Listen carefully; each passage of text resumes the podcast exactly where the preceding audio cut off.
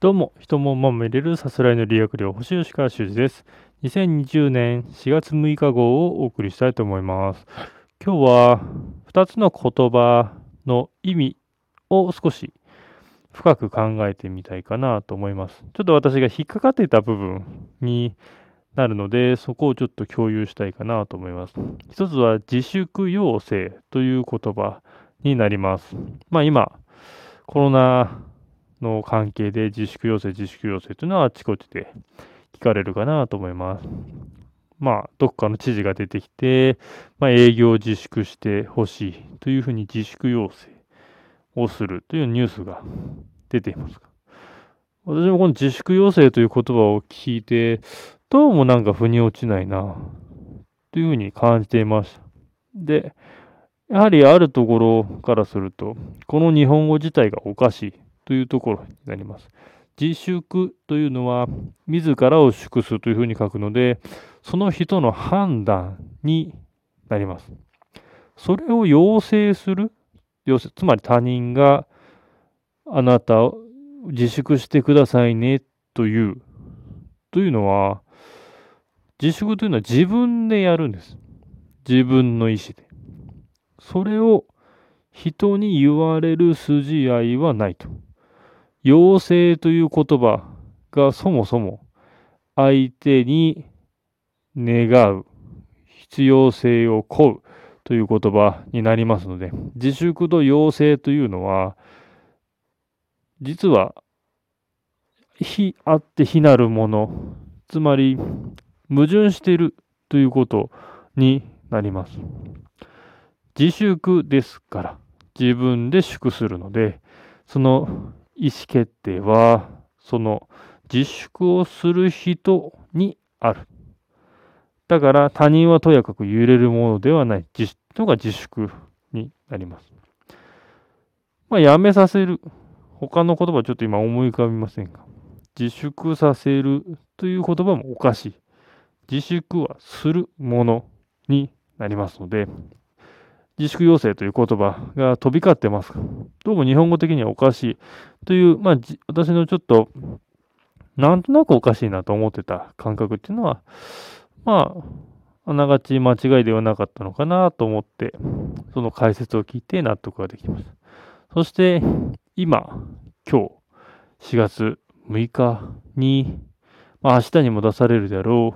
う、緊急事態宣言という言葉になります。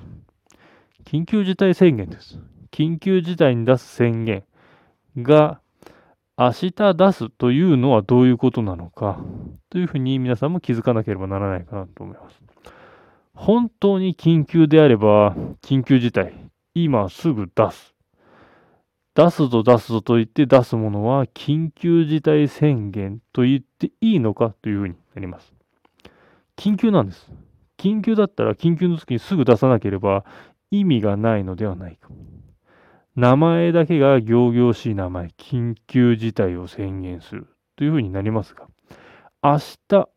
もしかしたら状況が変わって感染者がゼロになっている可能性だってあります。それで緊急事態を宣言できるのかというところになります。つまり緊急事態宣言というのは本当に今その瞬間に出さなければならない。ましてや明日出すぞ出すぞと言っても出す宣言ではない。文言から言うとそういうふうに理解できるのではないかなと思います。